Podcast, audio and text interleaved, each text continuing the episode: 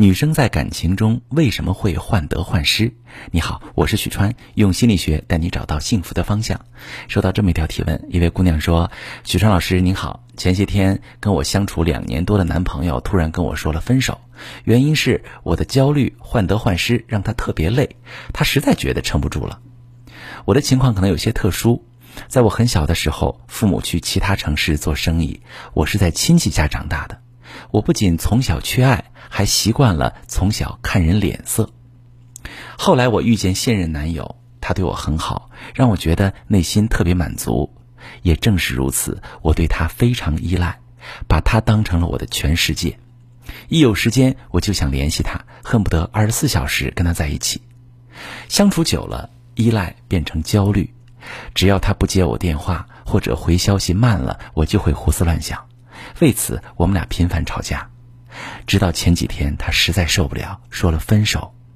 许晨老师，您说我现在该怎么办呢？这位妹妹你好，看完你的留言，我非常理解你此刻的心情。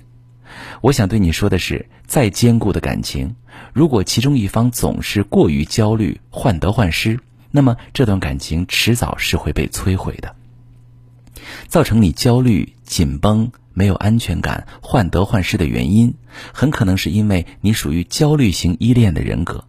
那么，什么是焦虑型依恋呢？焦虑型依恋有一个很明显的特质，他总是讨好别人。具体表现就是，焦虑型依恋的人害怕被拒绝，很渴望爱，又害怕被抛弃，经常会自我厌弃，在感情里很依赖对方，会时时刻刻需要肯定、回应和陪伴。如果伴侣没有回应或者明确表示爱意，他们就会感到慌张、焦虑，默认对方是在疏远自己。也因此，他们对别人的脸色敏感，很会察言观色，容易对伴侣的行为做出过度的反应。没有秒回，是不是和其他人聊天儿聊天不热情，是不是感情淡了、倦了？没人夸我，是不是开始嫌弃我了？如果我没他想象那么好，是不是他就会离开我？焦虑型依恋的人，恋爱中的绝大多数时间都在和自己精神内耗，在假意试探对方爱不爱自己。这些无意义的消耗时间，远大于真正爱的流动时间。会出现这样的焦虑，大都是因为早年间和父母的关系问题。如果父母经常忽略孩子，心情好了就对孩子夸奖微笑，心情差了就忽略无视。在这种环境下长大的孩子，对被爱会有一种过度的渴求，也体验不到爱的恒长性。恋爱之后才会经常不安，要用试探和作去试探伴侣的底线，确认伴侣不会像父母那样对自己。为了确定关系，才不断试探。而恰恰就是不断试探，才亲手把关系摧毁。在伴侣看来，这样的对象是特别作的，他们不知道怎么样才能让对象有安全感。